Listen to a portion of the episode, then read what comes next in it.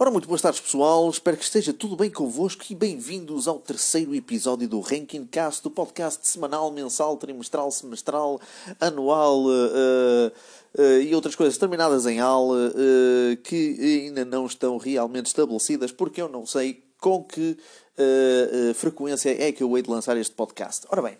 Uh, como prometido no podcast anterior, então este uh, episódio vai ser dedicado a uma leitura de um gamebook. E eu estive desde o último episódio a pensar uh, uh, qual uh, gamebook é que eu iria que eu iria abordar nesta, nesta leitura. eu tenho imensos, tenho mais de 100, eu diria que tenho perto de 200 gamebooks. a maior parte são em inglês, portanto eu acho que vou, por enquanto, talvez, não ler os que tenho aqui em inglês, porque posso ter ouvintes que não entendam a língua e eu não quero estar a, estar a negligenciar ninguém, embora com muita pena minha, é, é, algo que eu gostava de poder uh, uh, pegar, porque alguns dos melhores gamebooks que eu tenho estão em inglês. Uh, e eu gostava mesmo de poder apresentar aqui um, um ou outro pronto, no futuro, mas isso depois é questão de pensar. E então eu decidi pegar uh, num gamebook das Aventuras Fantásticas, daquilo que eu chamava também a Fighting Fantasy, uh, em português, porque, saíram bastantes. Uh, eu estive a ponderar o, um, o Feiticeiro da Montanha de Fogo, que é o primeiro, o primeiríssimo livro-jogo, o primeiríssimo gamebook da Fighting Fantasy, que foi escrito por Steve Jackson e o Ian Livingstone, que foram os dois criadores da Fighting Fantasy e este foi o primeiro livro que eles, eh, que eles fizeram. Uh, basicamente os dois juntaram-se uh, e escreveram, um escreveu uma metade, o outro escreveu outra. outra. Eu achei que podia pegar nesse livro, uh, não fosse ele, como é que eu ia dizer, sendo ele o primeiro livro, não há assim uma grande componente de história, não há assim uma grande componente de, de lá está, é, assim, é muito aventura, e é basicamente um dungeon crawl uh, em que nós eh, percorremos uma, uma montanha, uh, não é o interior de uma montanha, e uh, depois temos um labirinto ali pelo meio que seria um bocado enfadonho de, ultra, de passar. Não é que seja um livro muito difícil, Uh, a parte mais difícil é mesmo a parte do fim, se nós não tivermos os objetos necessários para abrir o baú do feiticeiro, mas uh, eu achei por bem não uh, pegar nesse, porque eu acho que não seria uma leitura muito excitante, digamos assim. Ponderei outros, outros livros uh, das Aventuras Fantásticas, os números uh, mais uh, antigos, não é? Ponderei A Floresta da Morte, embora o nome seja bastante atrativo. A aventura em si não é, é muito fácil e acaba por ser. Digamos que joga-se quase como um dungeon crawl, uh, apesar de ser uma aventura numa floresta, e uh, existem muito poucas alturas de haver game over, não há muito desafio. Uh, a parte da, da floresta da morte não é assim tão ameaçadora quanto isso, e acaba por ser uma, uma aventura muito, uh, muito bland. Uh, digamos assim.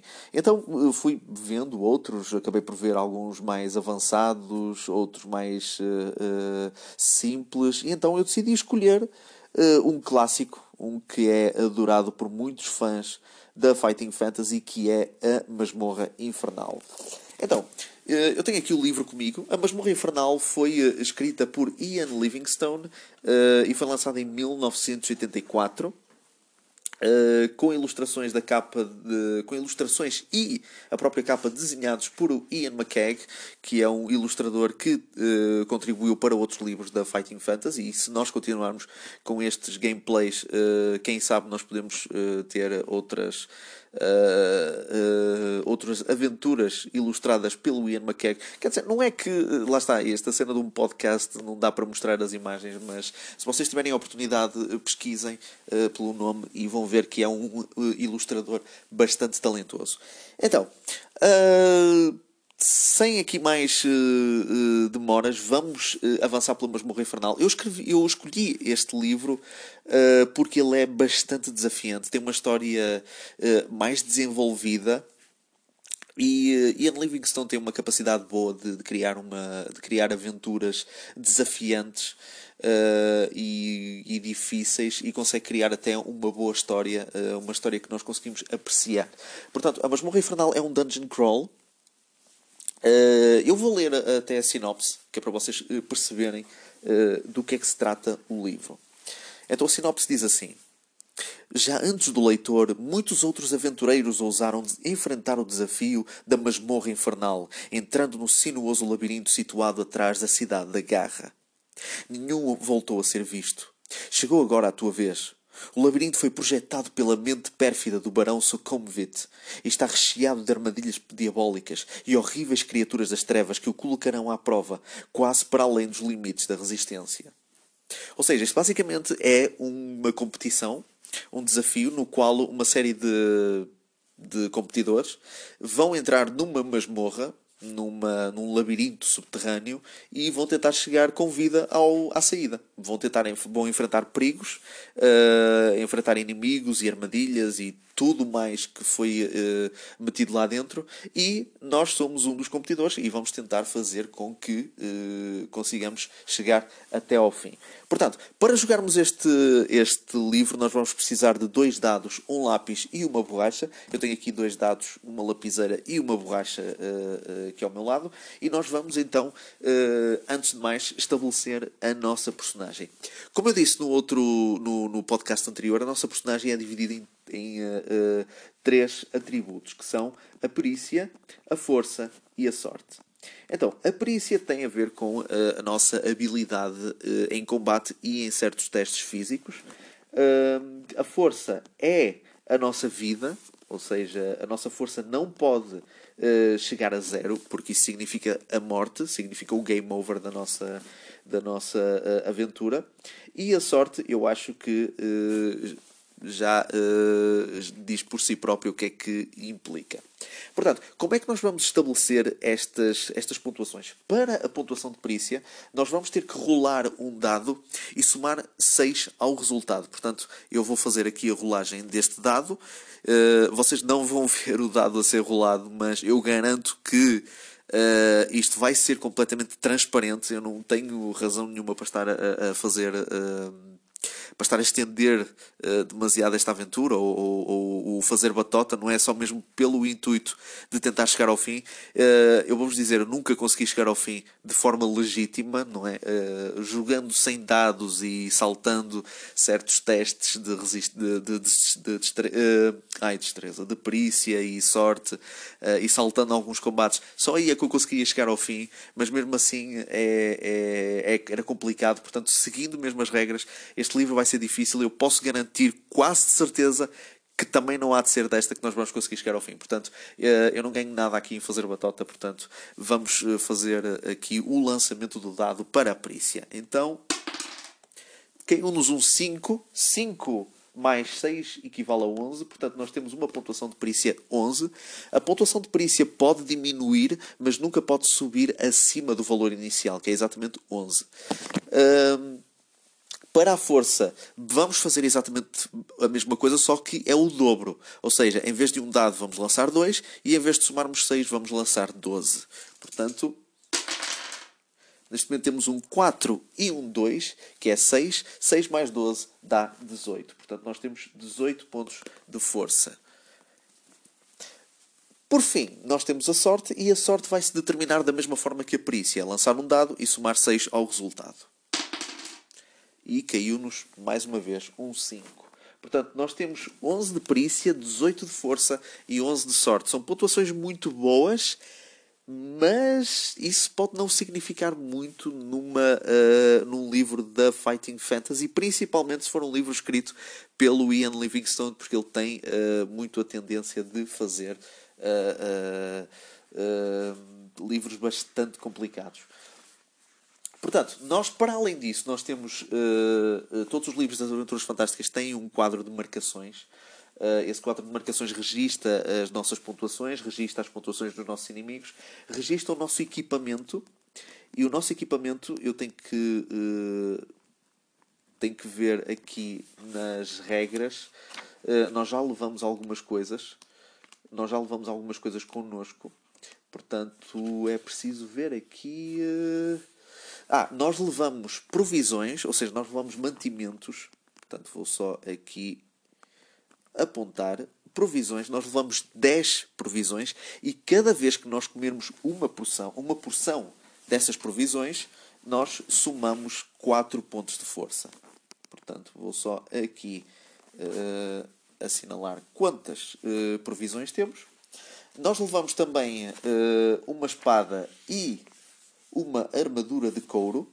Portanto, convém escrever aqui uma espada e armadura.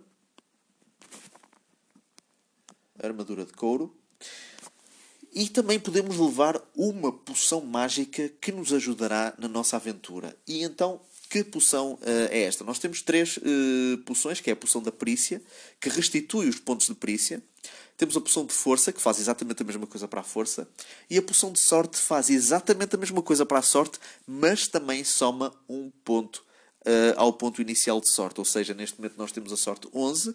Se por alguma razão nós tivermos a sorte pelo menos a 5 uh, e tomarmos a poção de sorte, subimos até ao valor, uh, restitui todos os pontos e, e soma-se mais um. Ou seja, em vez de 11, nós passávamos a ter 12.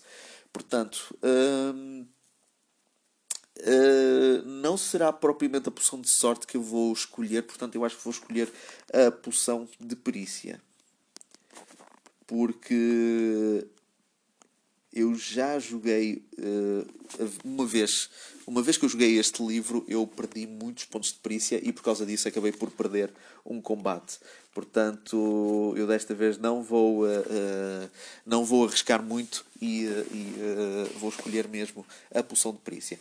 Agora vamos ler aqui um texto que é um bocado extenso mas basicamente está a contar a história da, da, da masmorra infernal, uh, estabelece quem, quem nós somos, uh, estabelece exatamente o setting e uh, vai-nos colocar logo na própria masmorra. Portanto, vou ler então aqui o ambiente.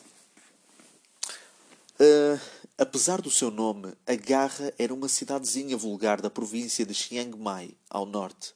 Situada nas margens do rio Kok, constituía durante a maior parte do ano um conveniente porto de escala para os mercadores fluviais e passageiros. Habitualmente era possível encontrar, atracadas no ancoradouro, algumas barcaças, jangadas e, por vezes, até mesmo um grande barco à vela. Mas tudo isso se passou há muito tempo, antes da criação do Desafio dos Campeões.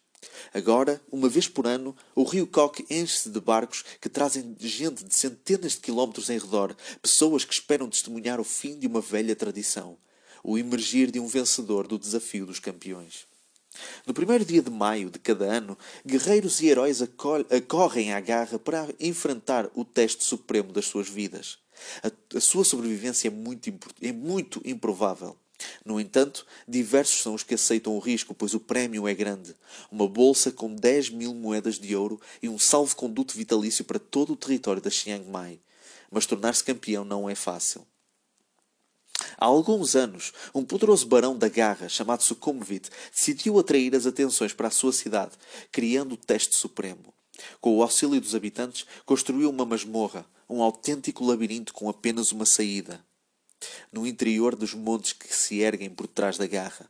Encheu de armadilhas mortais, truques de todo o género e monstros horrendos. Socomovit concedeu, concebeu o Dédalo com toda a minúcia e de forma a que qualquer aventureiro fosse obrigado a usar inteligência e astúcia. Além de grande habilidade no manejo das armas, uh, além de grande habilidade no manejo das armas, ok, eu confundi aqui uma, uma vírgula com um ponto. Quando finalmente achou que a sua obra estava terminada, decidiu experimentá-la. Escolheu dez dos seus melhores guardas e enviou-os para o subterrâneo, armados até aos dentes. Nunca mais foram vistos. A história dos desgraçados soldados depressa se espalhou por todo o país e foi então que Sukhumvit anunciou a realização do primeiro desafio dos campeões. Mensageiros e panfletos lançaram o seu repto. 10 mil moedas de ouro e um livre trânsito vitalício para toda a Chiang Mai pertenceriam à pessoa que sobrevivesse aos perigos daquela masmorra infernal. No primeiro ano, 17 bravos guerreiros tentaram o passeio, como mais tarde viria a ser conhecido. Nenhum reapareceu. À medida que os anos foram passando, o desafio dos campeões prosseguiu e foi atraindo mais e mais participantes e espectadores. A garra prosperou e começou a preparar-se com meses de antecedência para o espetáculo que era palco todos os anos, em maio. A cidade era decorada, erguiam-se tendas, construíam-se casas de pasto, eh, casas, casas de pasto. Contratavam-se músicos, dançarinos, engolidores de fogo, ilusionistas e todo o tipo de saltimbancos e aceitavam-se as inscrições de aventureiros, cheios de esperança, decididos a fazer o passeio. A última semana de abril encontrava o povo da Garra e os seus, e os seus visitantes em festa desenfreada. Toda a gente cantava, dançava, bebia e ria até ao raiar da madrugada, do dia 1 de maio, quando a cidade em peso se comprimia contra os portões do labirinto para ver o primeiro desafiante do ano avançar para enfrentar o desafio dos campeões. Tendo lido um dos panfletos de Sucumvit pregado a uma árvore, decides que este ano tentarás o passeio. Durante os últimos anos tens-te sentido atraído para o desafio, não pelas recompensas, mas pelo simples facto de que, de que jamais alguém emergiu vitorioso do labirinto. Pretendes tornar este ano em que um campeão é coroado. Juntando alguns pertences, metes-te imediatamente a caminho. Dois dias de marcha para o oeste, em direção à costa, levam-te ao famigerado ponto, Porto da Areia Negra. Não perdendo tempo nessa cidade de ladrões, compras uma passagem num pequeno barco que vai velejar para o norte, para o local onde o rio Coque desagua no mar, e aí tomas uma jangada que sobe o rio durante quatro dias até que finalmente chegas à garra. O desafio começará dentro de três dias e a cidade vive um ambiente de excitação quase histérica. Procuras as autoridades e inscreves-te. Dão-te um lenço violeta para atares à volta de um braço, informando assim toda a gente do teu estatuto. Durante três dias gozas da melhor hospitalidade da garra e és tratado como um semideus. Essa longa festa quase te leva a esquecer os teus objetivos, mas ao anoitecer da véspera do desafio, a magnitude da tarefa que se avizinha começa a dominar os teus pensamentos. Mais tarde, és conduzido a uma estalagem especial, onde te indicam um quarto. Aí encontras uma esplêndida cama de docel, com lençóis de cetim para te ajudar a descansar. Mas, já, mas não resta já muito tempo para dormir. Pouco antes do romper da aurora, o toque de uma trombeta arranca-te a um vívido sonho de poços cheios de fogo e gigantescas aranhas negras. Minutos depois, ouves bater à porta do quarto e uma sonora voz de homem que diz: O vosso desafio iniciar-se-á em breve. Por favor, preparai-vos para partir dentro de dez minutos. Sais da cama, vais até à janela, abres os batentes. As ruas já estão apinhadas de uma multidão que avança silenciosamente, cortando a bruma matinal. Espectadores a caminho da entrada do labirinto, sem dúvida esperando encontrar bons lugares onde observar os, os competidores. Voltas-te e diriges-te para a mesa de madeira onde deixaste a tua fiel lâmina. Empunhas a espada e simulas um golpe, num gesto poderoso, pensando nos animais que cedo poderás ter de enfrentar, valendo-te desse gume bem afiado. Abres a porta e sais do quarto. Um homem pequeno, de olhos oblíquos, saúda-te com uma vénia profunda assim que, surge, assim que surges. Por favor, segui-me, diz. Volta-se para a esquerda e caminha apressadamente para as escadas, ao fundo do corredor. Abandonando a estalagem, o homenzinho enfia por uma sucessão de estreitas vielas entre os edifícios e vai tão depressa que tens de caminhar a passos largos para o acompanhar. Desembocam numa larga rua de terra batida, ladeada por uma turba que aplaude. Assim que vem o teu lenço violeta, as pessoas aplaudem ainda com mais força e lançam-te uma chuva de flores. As longas sombras projetadas pelas gentes vão encolhendo à medida que o sol, amarelo e brilhante, sobe no céu matinal. Ali, de pé, diante da, da, diante da multidão barulhenta e vibrante, sentes-te estranhamente solitário, consciente da prova que se aproxima. De repente apercebes-te de um puxão na camisa e vês o teu pequeno guia, que faz gestos veementes para que o sigas. À frente avistas a imponente encosta da colina e a boca negra de um túnel que penetra nas, nas suas profundezas. Quando te aproximas, reparas em grandes colunas de pedra, uma de cada lado da entrada do túnel. Ambas estão elaboradamente esculpidas. Serpentes enroscadas, demónios, deidades. Parecendo cada uma destas figuras gritar um aviso silencioso àqueles que pretendem passar por ali. Vês o barão Sucumvit em pessoa, de pé, junto à entrada, esperando para saudar os que ousaram competir no desafio dos campeões. Contas cinco outros desafiantes, lado a lado, exibindo orgulhosamente os seus lenços violeta. Dois deles são bárbaros, de tronco nu, vestidos com peles. Mantêm-se perfeitamente imóveis, pernas tensas e um pouco afastadas, braços estendidos a descansar nos cabos dos seus longos machados de guerra de lâmina dupla. Uma mulher esbelta, de feições de elfo, com cabelos doirados e felinos olhos verdes, ajusta um largo cinturão cruzado, carregado de adagas. Veste uma, eh, veste uma túnica de couro. Há ainda dois homens. Um está coberto dos pés à cabeça por uma armadura de ferro, com um elmo emplumado e um escudo brazonado. O outro está envolto em roupagens negras, mostrando apenas os olhos escuros através de uma fresta nas faixas que lhe escondem as feições. Pendem do seu cinto longas facas, um garrote de arame e outras armas mortíferas e silenciosas. Os cinco contendores reconhecem a tua presença com acenos de cabeça quase imperceptíveis e tu voltas-te para encarar pela última vez a plebe exultante. Subitamente desce o silêncio. O barão Sucumbit avançou, mostrando uma das, numa das mãos seis pauzinhos de bambu. Tiras um e lês a palavra quinto. Então começa o desafio. O cavaleiro da armadura é o primeiro. Saúda a multidão antes de desaparecer pela entrada do túnel. Meia hora mais tarde é seguido pela mulher elfo. Depois vai um dos bárbaros. E logo após o assassino de negro. Agora é a tua vez de cumprimentar a turba. Levantando alto o teu lenço violeta, inspiras bem fundo uma lufada de ar fresco e livre antes de voltares e atravessares o portal das colunas de pedra em direção aos corredores de Sucumbit para enfrentares perigos desconhecidos durante o passeio idealizado pelo poderoso barão, o labirinto dos campeões. Ok, este foi o ambiente, foi um bocado extenso, foi, uh, é, é, basicamente os ambientes mais extensos de, de, de, qualquer livro das aventuras fantásticas, mas basicamente deu para conhecer um bocadinho da história do, do, do desafio dos campeões, uh, onde é que uh, vai ser situado, como, qual é a nossa personagem, embora não saibamos assim muito acerca, de, acerca da personagem que nós interpretamos aqui,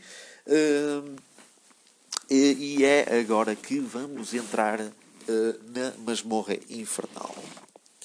Portanto, agora vamos começar no parágrafo 1. O clamor dos entusiasmados espectadores desvanece gradualmente nas tuas costas, enquanto penetras mais e mais na escuridão do túnel da caverna. Do teto pendem grandes cristais, em intervalos de 20 metros, irradiando uma luz suave, apenas suficiente para iluminar o caminho. À medida que os teus olhos se habituam à penumbra, começas a perceber-te de movimentos a toda a volta. Aranhas e besouros que sobem e descem pelas paredes lisas do túnel desaparecem a toda a pressa, dentro de fendas e depressões, assim que sentem a tua aproximação. Ratos e ratazanas correm à tua frente. Gotas de água pingam para buracos no chão, com um som insólito que ecoa fantasmagoricamente pelo túnel abaixo. O ar é frio, úmido e opressivo. Depois de caminhares devagar durante uns cinco minutos, chegas a uma mesa de pedra encostada à parede à tua esquerda. Em cima da mesa estão seis caixas uma das quais tem o teu nome pintado na tampa. Se desejas abrir a caixa, segue para o número 270. Se preferes continuar a andar na direção norte, então segue para o 66. Ok, então aqui temos a primeira escolha do, do livro. Então nós encontramos uma mesa com seis caixas, uma delas tem o nosso nome. Uh... Vamos abrir a caixa ou vamos continuar caminho? Eu vou dizer, uh, aqui não há. Uh, uh, da primeira vez que eu joguei isto, eu pensei que poderia haver algum perigo, no entanto, eu decidi mesmo abrir a caixa. Quando há estas situações, normalmente eu arrisco, mesmo sabendo que muito provavelmente poderei lixar-me com a minha escolha. Portanto, nós vamos agora aqui ao, para o 270 e vamos abrir a caixa para ver o que é que lá está. A caixa abre-se sem dificuldade. No interior encontras duas moedas de ouro e um pequeno pergaminho que te está endereçado. Depois de meteres as moedas no bolso, lês a mensagem. Muito bem. Ao menos tendes o bom senso de parar e aproveitar o auxílio simbólico que vos é oferecido. Agora posso inteirar-vos de que necessitareis de encontrar e utilizar vários objetos, se quereis ter possibilidades de passar vitoriosamente através do labirinto dos campeões. Assinado Sucumvit.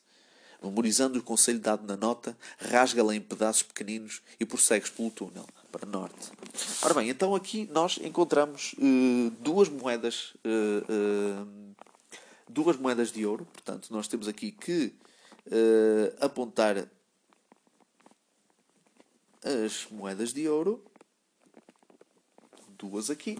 E vamos agora para o 66. Nós temos aqui a informação de que nós vamos precisar de obter objetos uh, específicos se nós queremos uh, uh, sair com vida do labirinto dos campeões, não é? Do desafio dos campeões. Ou seja, isto já está a remeter para um caminho uh, específico Uh, e tendo em conta que isto é basicamente um labirinto, uh, muito dificilmente nós vamos conseguir fazer esse caminho específico nesta tentativa. Portanto, 66. Caminhas pelo túnel durante vários minutos até que chegas a uma encruzilhada. Uma certa branca, pintada na parede, aponta para o oeste. No chão distingues pegadas úmidas, feitas por aqueles que entraram antes de ti. É difícil ter a certeza, mas dir-se-ia que três deles continuaram na direção da seta, enquanto um decidiu ir para leste. Se quis, agora, uh, aqui a escolha é óbvia: podemos ir para o oeste ou para leste.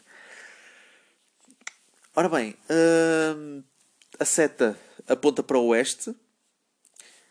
Três deles foram nessa direção uh, e outro decidiu ir para uh, leste. Uh, ora bem, agora não me recordo. eu acho que vou seguir a direção da seta. Eu vou seguir a direção da seta. Portanto, vamos para o 293, que é exatamente o número em que vamos para oeste. Seguindo as três séries de pegadas úmidas ao longo da ramificação, uh, da ramificação oeste do túnel, depressa vais ter uma nova encruzilhada. Se quiseres continuar para o oeste, imitando duas das séries de pegadas, vira para o 137. Se em vez disso preferires escolher o norte atrás da terceira série de pegadas, vira para o 387. Portanto, eu acho que desta vez vou virar para norte, eu não vou continuar para o oeste. Uh, não faço ideia porquê, uh, já não me recordo absolutamente nada destes caminhos. Uh, portanto, vamos para o 387 e pá, venho ao que vier. 387. De alguns à tua frente veio o som de passos pesados que se aproximam. Da penumbra do túnel emerge um homem grande, de aspecto primitivo, vestido, vestido com peles de animais e que arrasta uma clave de madeira. Vendo-te, o hominídeo grunhe e cospe no chão. Então ergue a sua clava e corre desajeitadamente direto a ti, aparentando ser tudo menos amigável. Desembanhas a espada e preparas-te para combater o homem das cavernas. Ora bem, nós temos aqui o primeiro confronto do livro contra o homem das cavernas. Vou só aqui apontar uh, homem das cavernas. Ora bem, os nossos inimigos, tal como nós, têm também uma pontuação de perícia e de força. Uh, não têm de sorte, obviamente, não vamos fazer nada com a sorte deles. Uh, por isso, nós só vamos uh, usar a perícia e a força. Portanto, este tem um 7 de perícia e força também de 7. Uh, portanto, nós podemos ver que ele tem menos perícia e menos força do que nós. Portanto, como é que nós fazemos os combates? Então, nós, os combates são, uh, basicamente, como qualquer RPG, são feitos através de turnos. Nós pegamos em dois dados, uh, lançamos-los, somamos o resultado à nossa pontuação de perícia e o resultado é o nosso poder de ataque. Fazemos exatamente o mesmo com o nosso adversário, lançamos dois dados e somamos à perícia e obtemos o seu próprio poder de ataque. E depois comparamos os valores. Aquele que tiver o valor de poder de ataque maior ganha e aquele que tiver o poder de ataque menor perde dois pontos de força. E, e, fazemos este processo sucessivamente até que um dos uh, combatentes tenha a pontuação de força a zero. Portanto, o nosso objetivo é reduzir a força do Homem das Cavernas a zero. Portanto, vamos uh, sem mais uh, demoras. Portanto, 6 mais 1, 7. 7 mais 11 vai dar 18. Portanto, nós temos 18 pontos de poder de ataque muito dificilmente iríamos. Uh, 3 e 3, 6 não faz, não uh, ultrapassa somando com 7, não vai dar, não ultrapassa os, uh, os 18 pontos. Portanto, de 7, o Homem das Cavernas vai passar com 5 pontos, vai passar para ter 5 pontos de força. Ora, 2 e 1, 3. 3 mais 11 vai dar 14. Portanto, temos 14 de pontuação de, de poder de ataque. Ora, 5 e 5, 10. 10 mais 7 são 17. Portanto, o Homem das Cavernas conseguiu tirar-nos 2 pontos de força. Portanto, de 18 passamos para 16 pontos de força. Ok, este teve sorte. Portanto, 5 mais 3, 8. 8 mais 11 dá 19. Portanto, agora... Ok? 3 mais 4, 7. 7 e 7 são 14, portanto não vai dar. Uh, o Homem das Cavernas perde mais 2 pontos de força, fica com 3 pontos de força neste momento. Nós temos 16. Ora, 6 e 4, 10. 10 mais 11 dá 21. E aqui nem vale a pena estarmos a fazer, a, a, estarmos a lançar os dados para o Homem das Cavernas, porque ele nunca vai conseguir atingir este, o, o valor de poder de ataque que nós conseguimos. Portanto, menos 2 pontos de força. De 3 passa para 1. E se este ataque correr bem, o Homem das Cavernas vai ser o nosso primeiro adversário derrotado nesta aventura. Nós temos 6 mais 2, 8. 8 mais 11 dá 19. E 6 mais 3, 9. 9 mais 7 dá 16. Por... Ok, aqui o áudio uh, parou por um bocado, não faço ideia porquê, mas nós não perdemos nada. Portanto, uh, nós ganhamos ao Homem das Cavernas e vamos passar para o 114. O Homem das Cavernas usa uma bracelete de ouro de onde pendem quatro caveiras de rato. Se desejas pôr o bracelete no teu próprio pulso, vira para o 336. Se quiseres continuar para norte, vira para o 298. Caveiras de rato? Não, obrigado. Eu acho que vou, vou passar esse à frente porque eu não. Uh... Não, vamos continuar. 298. Vês uma mochila encostada à parede do túnel. Intrigado, perguntas-te se pertencerá a um dos teus rivais. Caso desejes dar uma olhadela ao interior da mochila, vira para o 304. Se achares melhor não te deteres, vira para o, 300, vira para o 279. Uh, vamos, vamos, sim, vamos olhar para a mochila. Sim, vamos ver o que é que há lá para dentro. No fundo da mochila brilha uma solitária moeda de ouro. Metes a mão na mochila para pegar na moeda e nesse momento sentes cócegas provocadas por algo que se move. Ui! Retiras a mão muito devagar, tentando controlar o pânico, e é com horror que vês a aranha viúva negra. Antes que possas sacudi-la para longe, o aracnídeo pica-te no pulso e, injetando-te o seu veneno, perdes 6 pontos de força. 6 pontos de força. Isto é insano. Isto é. Epá, 6 pontos de força. Nós temos 16 pontos de força, vamos ficar agora com 10. Como é que é possível? Se ainda estás vivo, vira para o 20. Ainda estou vivo, mas tipo, estou, com 10 pontos de força. E como é que é possível? Só a tua força inacreditável poderia suportar a picada venenosa da aranha. No entanto, ficaste enfraquecido e quando embolsas a moeda de ouro, notas que a tua mão está a tremer. Reduz a tua perícia de 1 um ponto. Ih, Jesus. De, de 11 passamos para 10. Portanto, neste momento nós temos agora 3 moedas de ouro. Uh, ganhamos uma moeda de ouro, mas perdemos um ponto de perícia. Portanto, rogas uma praga à pessoa que ali deixou a mochila e pões-te novamente a caminho para norte. 279. Meu Deus. Chegas a uma encruzilhada. Um novo braço do túnel estende-se para o oeste, mas as pegadas úmidas que tens vindo a rastrear perdem-se para norte. Resolves continuar a segui-las. E vamos para o 32. Passado pouco tempo, chegas a uma nova encruzilhada no túnel. Um braço estende-se para leste, mas as pegadas que tens seguido insistem na direção norte e tu decides imitá-las. Salta para o 37. A passagem abre-se numa vasta caverna, mais escura, mas muito mais seca. Vês que lá adiante as pegadas se tornam cada vez mais indistintas, até desaparecerem.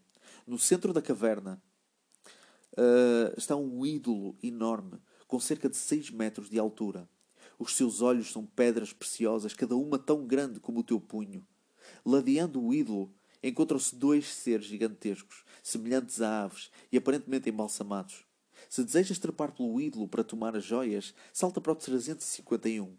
Se decidires atravessar a caverna direto ao túnel cuja entrada há vistas na parede mais distante, então salta para o 239.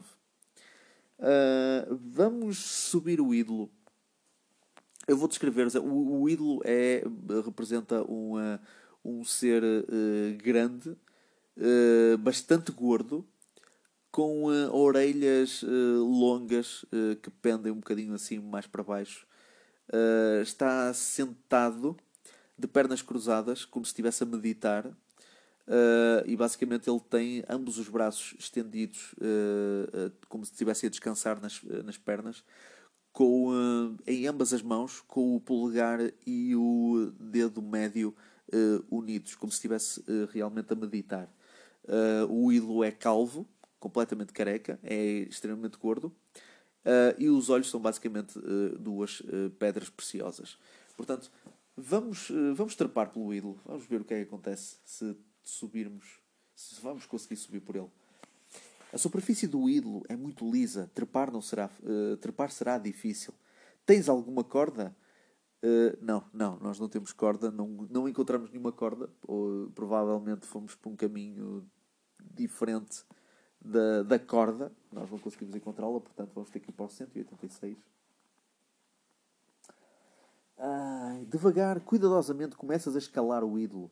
Estás quase a agarrar-te a uma das tuas orelhas desmesuradas quando de repente um dos teus pés escorrega testa a tua sorte. Ok, vamos então uh, fazer aqui um teste de sorte. Eu fiz esta, eu fiz esta, uh, eu referi o teste de sorte uh, anteriormente, mas não disse como é que esse teste se fazia. Portanto, nós vamos ter que rolar dois dados e o número que sair terá que ser igual ou inferior à pontuação de sorte que nós temos. Portanto, sendo que nós temos uma pontuação de sorte de 11, nós precisamos tirar um 11 ou menos para nós termos sorte. Uh, uma característica uh, em relação aos testes de sorte é que quanto mais vezes nós testarmos a sorte, menos sorte depois vamos ter desse momento em diante. Ou seja, sempre que nós testarmos a sorte, nós perdemos um ponto dessa nossa pontuação. Portanto, depois de nós testarmos esta sorte, a nossa pontuação vai passar de 11 para 10. Ou seja, cada, quanto mais testarmos a sorte, menos sorte vamos ter e mais probabilidade nós temos de falhar o teste. Portanto, eu vou lançar os dois dados. Nós temos grande possibilidade de passar o teste só se tirarmos um duplo 6. E eu espero bem não estar a, a, a agueirar. Ora, 1 mais 3 deu 4, portanto, uh, vou só reduzir aqui de 11 para 10 e vamos continuar porque nós tivemos sorte. 260. Mesmo à justa, consegues segurar-te ao lóbulo da orelha do ídolo e recuperar o equilíbrio. Sobes pela cara da estátua e sentas-te na, cama, na cana do seu enorme nariz. Desembanhas a espada e interrogas-te sobre qual das duas joias arrancar primeiro. Se queres tirar o olho esquerdo, salta para o 166. Se vais apoderar-te do direito, salta para o 140. Ok.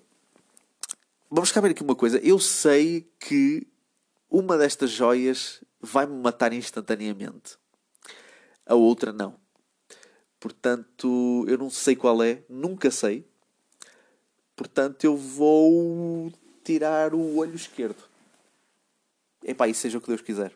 Portanto, vamos para o 166. Ai meu Deus, ai meu Deus, ai meu Deus, ai meu Deus, ai meu Deus. Quando tocas no olho da esmeralda do ídolo, ouves ranger um pouco abaixo do sítio onde te encontras. Olhas e sentes-te gelar ao ver os pássaros empalhados levantarem voo.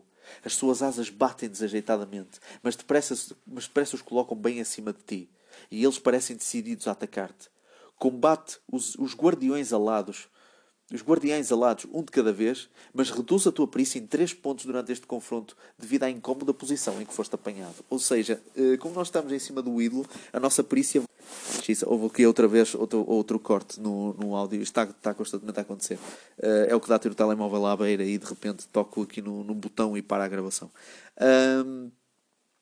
Portanto, como nós estamos em cima do ídolo, uh, vamos sofrer uma penalização de perícia. Portanto, vamos ter que reduzir a nossa perícia em 3 pontos. De 10 vamos passar para 7. É temporário, enquanto nós estivermos em cima do ídolo. Uh, portanto, vamos enfrentar o primeiro uh, guardião alado, que vai ter uma perícia de 7. Ou seja, uma perícia igual à nossa e uma força de 8 e só relembrando que nós temos 10 de perícia, uh, eu esqueci-me completamente do, do, facto de que nós temos 10 uh, eh, porções de provisões e nós podemos ter, nós podemos ter, nós podemos ter comido isso uh, antes para recuperar alguma, alguma força, mas, mas sendo que entramos agora em combate, nós não podemos comer até que consigamos livrar-nos dos guardiães alados. Portanto, o primeiro guardião alado tem perícia 7 e força 8, o segundo tem perícia 8 Uh, perícia 8 e força também ela 8. Portanto, vamos lá ver. Felizmente vai ser um de cada vez. Existem regras específicas para combates com mais do que um adversário, mas não é o caso. Portanto, uh, com a nossa perícia de 7, vamos lá ver uh, se conseguimos livrar-nos dos nossos adversários ou se vamos ter uma morte rápida aqui na masmorra infernal. Portanto, 4 e 4, 8. 8, 9, 10, 11, 12, 13, 14, 15. 8 mais 7 são 15. Portanto, vamos ver aqui quanto é que o, o guardião alado vai ter. Ora, 5 e 3, 8, 8 e 7 são 15. Portanto, uh, basicamente foi o inverso que nós uh, obtivemos. Ah, não, nós também tínhamos tirado 8, uh, portanto, foi um empate. Quando é empate, não acontece absolutamente nada. Ora, 5 e 2, 7. 7 e 7 são 14. 14 com o nosso poder de ataque. E temos aqui 5 e 1, 6. Lá está. Uh, deu menos que o, que o nosso poder de ataque. Uh, portanto, de 8 vai passar para 6, não é? Nós tínhamos tirado 14 de poder de ataque, ele ficou com uh, 13. Portanto, ui, 13 e 1, 4, 4 mais 7 são 11. Vamos lá ver agora. Ora, e Jesus, 5 e 1, 6, 6 mais 7 são 13, 7, 8, 9, 10, 11, 12, 13. Uh, é superior ao nosso poder de ataque, portanto, de 10 vamos passar para uma força de 8. Ai meu Deus, isto vai ser horrível. Isto vai ser tão mau. Uh, Próximo assalto, 5 e 2, 7, 7 e 7 são 14. 2 e 2, 4, 4 mais 7 dá 11, portanto... Uh, o nosso poder de ataque é superior, portanto, de 6 ele passou para 4 pontos de força. Ora, 3, 2, 5, 5 mais 7 dá 12. É 8, 9, 10, 11, 12, exatamente. Só mesmo para confirmar, porque eu sou horrível a matemática. Ora, 2, 2, 4, 4 e 7 são 11, portanto, mais uma vez ganhamos. De 4 passou para 2, o guardião alado. Com sorte, podemos derrotá-lo. 5 e 4, 9, 9 mais 7 são 16. E. Oi? 1 mais 5, 6. Está ganho. Portanto, o primeiro guardião alado já foi derrotado. Portanto, agora nós temos que derrotar o segundo guardião que neste momento tem uma perícia superior à nossa, tem uma perícia de 8. Portanto, nós tivemos sorte com o primeiro guardião, não sei se vamos ter sorte com o segundo. Portanto, 4 mais 2 deu 6. 6 mais 7, 7, 8, 9, 10, 11, 12, 13. Peço desculpa, eu tenho que fazer às vezes estas contas com os dedos para ser mais rápido, porque eu sou uma nódoa a matemática. Mas pronto. Uh, 2 e 1, 3. 3 mais 8 dá 11. Portanto, nós tivemos um poder de ataque superior. Portanto, o, o, o segundo guardião ao lado vai passar de 8 para 6 de força. Até está a correr bem, vá. Ok. Vamos então rolar. 6 e 6 são 12. Tive um duplo. Portanto, nós tiramos aqui o máximo. Portanto, 12 mais 7 dá 19. Portanto, vamos lá ver. É possível que ele consiga tirar mais se ele, tirar, uh, uh, se ele também tirar um 12, uh, ultrapassa-me, não é? Ele, ele, acaba por tirar um 20, por ter 20 de poder de ataque. Mas duvido muito, exatamente. Foi 4 mais 3, portanto, dá 7. Portanto, deu 15. Portanto, o segundo guardião ao lado agora tem neste momento 4 pontos de força. Vamos lançar outra vez os dados. Ora, isto foi 4 mais 2, 6. 6 mais 7, 8, 9, 10, 11, 12, 13. Engano, estou-me sempre a esquecer. E aqui deu 5 mais 3, 8. 8 mais 8 são 16. Infelizmente ele ganhou este, esta ronda. Portanto, de 8 vamos passar para 6 pontos de força. A coisa não está a correr nada bem para o nosso lado. Portanto, agora 5 e 1, 6. 6 mais 7 dá 13. E agora vamos fazer para o guardião alado. 6 mais 5, 11. 11 mais 8 dá 19, portanto perdemos esta, este assalto. Portanto, de 6 vamos passar para 4 pontos de força. A coisa não está nada bem para o nosso lado. Uh, estamos neste momento empatados em força. Portanto, os próximos dois assaltos, em princípio, dois, três assaltos, vão ser decisivos em relação a este combate. 6 6 são 12, ok. Portanto, temos 19 de poder de ataque. Portanto, é bem provável que consigamos ganhar este, este assalto. E conseguimos ganhar. Ele tirou 4. Portanto, uh, de 4 vai passar para 2 pontos de força. E se nós conseguimos ganhar este assalto, ganhamos o combate e podemos atacar as provisões para ver se subimos uh, de uh, força. Ora, 6 e 2, 8. 8 mais 7 dá 15. Portanto, vamos lá ver. E 2 mais 3, 5. 5 mais 8 dá 8, 9, 10, 11, 12, 13. Dá 13, exatamente. Não, uh, não conseguiu superar, superar o nosso, o nosso poder de ataque. Portanto, nós conseguimos derrotar o guardião alado. Portanto, agora vamos aqui para o, o, uh, o parágrafo número 11 e vamos. Uh, e vamos agora continuar a história. Ah, vamos, vamos comer uma porção de provisões, não é? De 10 vamos passar para 9 e de 4 vamos passar para 8. E eu penso que também podemos comer, eu acho que vou comer outra porção de provisões. Vamos passar a ter 8, 8 de provisões uh, e o 8 vamos passar para 12 de força. Olhas para baixo, contemplando as carcaças contorcidas dos guardiães alados que jazem imóveis no chão. Procuras remover o, ídolo do, o, o olho do ídolo usando a ponta da espada. A esmeralda acaba por se soltar e tu ficas surpreendido pelo seu peso considerável. Com a esperança de que a joia venha a ser-te útil mais tarde, guarda-la na mochila. Portanto, nós temos neste momento a esmeralda. Portanto, nós escolhemos a joia certa Uh, se agora desejas arrancar o olho direito, salta para o 140. Não, não desejas uh, uh, arrancar o olho direito. Vamos descer pelo ídolo e, e nos embora. Desces do ídolo com todo o cuidado. Não perdendo mais tempo na caverna, corres para o túnel cuja entrada avistaste na parede norte. Vamos agora para o 239. Não muito longe, reparas numa porta fechada, à tua esquerda. Encostas o ouvido à madeira e prestas a máxima atenção, mas não ouves nada. Se queres abrir a porta, vira para o 102. Se preferes continuar a andar para norte, vira para o 344. Portanto, vamos claramente abrir a porta. Entras numa sala pequena, completamente vazia. Assim que passas o umbral da porta, esta fecha-se com um estrondo atrás de ti.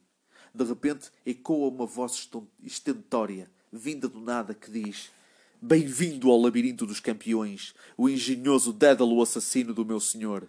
Aventureiro, sei que quererás apresentar as tuas homenagens ao meu amo, clamando o seu nome. E de imediato vais bradar: Viva Succumbivit! Ou vais dizer: Succumbivit é um verme. Portanto, nós podemos ou uh, ser um lambotas do Succumbit ou desafiá-lo e chamar-lhe aquilo que toda a gente acha que ele é. É assim, eu vou dizer que ele é um verme. Uh, eu não tenho claramente simpatia por ele, apesar de que eu não fui obrigado a entrar aqui, não é? Não fui obrigado a entrar no, no, na masmorra infernal, mas eu considero isso uma maneira um bocado. É, um bocado chata, não é? Um bocado cruel de, de estar a chamar a atenção à cidade. Portanto, eu acho que vou dizer que ele é um verme uh, apesar de eu estar aqui por causa do dinheiro dele. A voz misteriosa volta a soar, mas desta vez, e para teu espanto, num tom bastante menos ameaçador. Bendito! O meu amo aprecia aqueles que demonstram coragem. Aceita este prémio. Ajudar-te-á. Realizará um desejo teu, mas um único. Boa fortuna. Um anel de ouro materializa-se no ar e cai a teus pés com um tinido suave. Magia. Apanhas o anel e colocas-no num dedo. A porta da sala abre-se sozinha e tu sais de regresso ao túnel, prosseguindo logo para norte. Portanto, nós aqui temos um anel de ouro. E diz aqui que vai realizar um desejo meu. Então eu desejo sair da, da masmorra, vitorioso. Hã? Uh, pois não é assim tão fácil. Duvido muito que isto funcionava. Uh, eu acho que o próprio Ian Livingstone não se lembrou deste, deste pormenor quando, quando, escreveu, quando escreveu este livro. Porque senão qualquer pessoa que tivesse esse anel depois desejava claramente sair do labirinto vitorioso.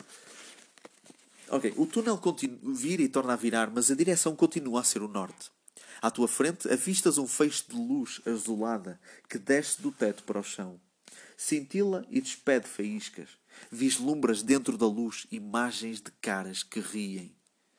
Se decidis caminhar através do feixe, salta para o 229. Se preferis contorná-lo, salta para o 107. Vamos caminhar através do feixe. É um feixe de luz com caras que sorriem e estão-se a rir e tal. Portanto, vamos ver o que é que acontece se nós entrarmos no feixe.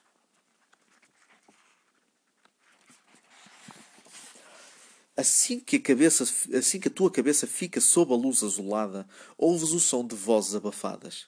As caras já não riem. Agora a sua expressão é de angústia e desespero. As feições tristes de uma rapariga pairam diante de ti e ela começa a sussurrar um poema. Fascinado, prestas-lhe toda a atenção, convencido de que te vai transmitir uma mensagem especial. E a figura espectral recita: Onde o corredor se une à líquida profundeza, não te retires, esquece todo o temor. Toma folgo, confia na tua destreza, se do labirinto desejas ser vencedor. Memorizando o poema da rapariga fantasma, sais de debaixo do feixe de luz e apressas-te a seguir na direção norte. Portanto, a rapariga, dentro do feixe de luz, deu-nos uma indicação uh, importante que depois, se nós chegarmos a esse lugar, vai ser uma informação uh, que poderemos usar para nosso proveito.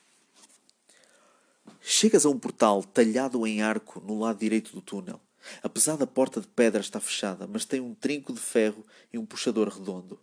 Se te apetece experimentar a porta, segue para o 168. Se em vez disso quiseres continuar pelo túnel, segue para o 267. Vamos abrir a porta. 168. Correndo o trinco e empurrando a pesada porta de pedra, dás contigo numa ampla caverna. A iluminação é vaga e fosca, mas à medida que os teus olhos se habituam, verificas que as paredes estão cobertas de algas esverdeadas e a escorrer umidade. Uma camada de palha esconde o chão. O ar é quente, úmido e fétido e vibra com o som de um zumbido suave. Caminhas cautelosamente pela palha, direito a um canto da caverna, onde parece haver um buraco pouco, pouco fundo. Espreitando com cuidado para a cova, sentes-te enojado ao ver uma massa pálida composta, uh, composta de. Ai, onde é que está? Composta de vermes gigantes que se contorcem. Alguns chegam a ter meio metro de comprimento. Cheio de náuseas, vais a virar as costas quando notas que os corpos ondulantes se apertam em redor de uma adaga cravada no fundo do buraco. O punho está forrado de cabedal preto, com opalas cravadas, e a lâmina é feita de um estranho metal polido, negro com laivos sanguíneos que nunca tinhas visto antes. Anseias por tocar na adaga, mas isso significaria mergulhar a mão entre os vermes que se entrelaçam. Decides fazê-lo, apesar de tudo, ou recuas, dominado pela repulsa, e sais da caverna? Hum... Epá, eh, de facto, se vocês pudessem ver uh, a imagem, uh, a adaga é bem bonita. Só que os vermes não são. Uh, portanto, não sei se eu hei de mergulhar ali a minha mão. Embora a ilustração não mostre os vermes à volta do punho, portanto, muito provavelmente eu conseguia tirar a adaga sem tocar nos vermes, mas pronto, o, o, o, texto diz que tenho que mergulhar a mão. Eu acho que não vou fazer isso. Eu acho que vou sair da caverna porque eu não. Uh, não, não, eu vou sair da caverna. Portanto, vamos voltar para o corredor. 267. Pouco depois o corredor termina num entroncamento. Olhando à esquerda e à direita, divisas estreitas passagens que desaparecem na distância. Se queres seguir para o oeste, salta para o 352. Se escolhes ir para leste, salta para o 68. Ou seja, mais uma uh, bifurcação no caminho. E eu sem saber para que lado ir, uh, qual é o caminho correto, digamos assim, vamos para leste. Desta vez. Da outra vez nós tínhamos ido para o oeste, portanto agora vamos para leste. Portanto, vamos aqui para o 68. Vais caminhando pela passagem até que te detens à beira de um poço negro e insondável. Do outro lado, o túnel continua para leste. Pensas que és capaz de saltar, mas não tens a certeza. Do teto do túnel pende uma corda, bem sobre o centro do poço. Agora, o que é que nós vamos fazer? Uh, eu estou aqui a receber uma notificação no, uh, no, uh, no Anchor, uma atenção, que o tempo máximo de gravação para segmentos é de 60 minutos, portanto temos neste momento pouco menos de 5 minutos.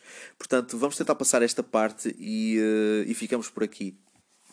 E continuamos a aventura no próximo episódio. Portanto, o que é que nós vamos fazer? Vamos atirar o escudo para o lado de lá e depois saltar. Vamos saltar para o outro lado carregando todos os pertences connosco.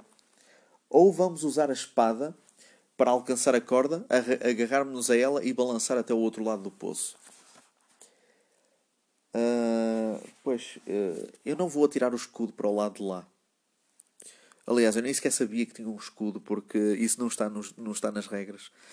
Uh, portanto, eu vou saltar para o outro lado enquanto carrego todos os meus pertences, até porque não é assim grande coisa. Trago o que é moedas, uma esmeralda e um anel, tipo, não, isso não pesa absolutamente nada, portanto Uh, só se for as provisões, mas eu comi alguma coisa, portanto, eu comi duas porções de provisões, portanto, não estou assim tão pesado.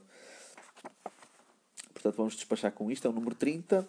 Tomando o impulso, saltas para a outra beira do poço. Testa a tua sorte. Vamos então lançar dois dados. O valor tem que ser igual ou inferior a 10 para nós conseguirmos passar. Portanto,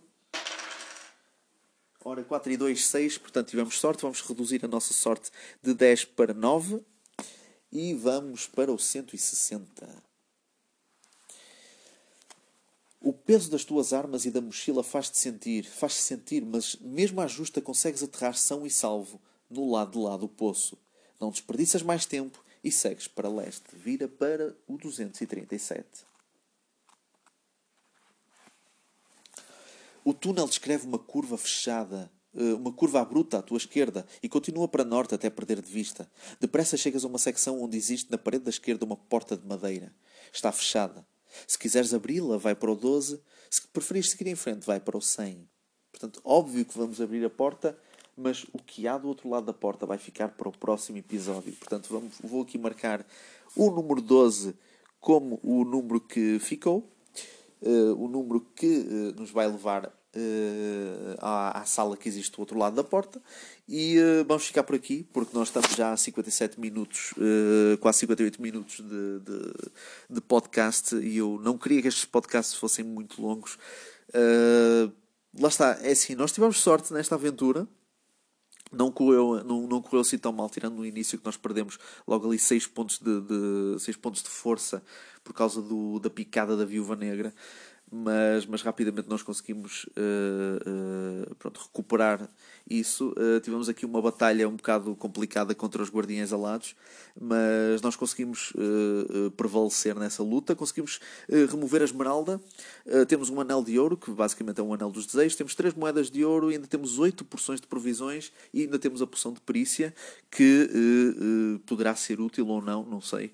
Uh, embora nós tenhamos uh, eh, 10 pontos de perícia. Portanto, uh, eu não sei se no próximo episódio vamos ter uma aventura assim tão extensa como agora.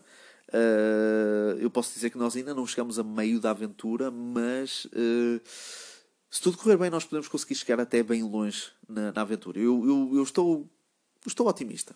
Estou otimista. Portanto, este foi uh, uh, Masmorra Infernal, foi o terceiro episódio do Ranking Cast. Eu espero que tenham gostado. Uh, eu vou ter que arranjar mesmo redes sociais para, para, para divulgar mais estes, estes podcasts, para poder receber sugestões, opiniões da vossa parte, uh, para poder construir aqui uma, uma espécie de uma fanbase, não sei, uh, quem sabe no futuro. Uh, até porque eu gostava de saber se vocês gostaram deste, deste podcast, se vocês querem continuar a ouvir mais uh, estes, estes gameplays de, de mim a ler uh, livros-jogos. Uh, portanto, uh, vamos ficar por aqui. Uh, no próximo episódio continuamos a Masmorra Infernal. Espero que tenham gostado e até uma próxima.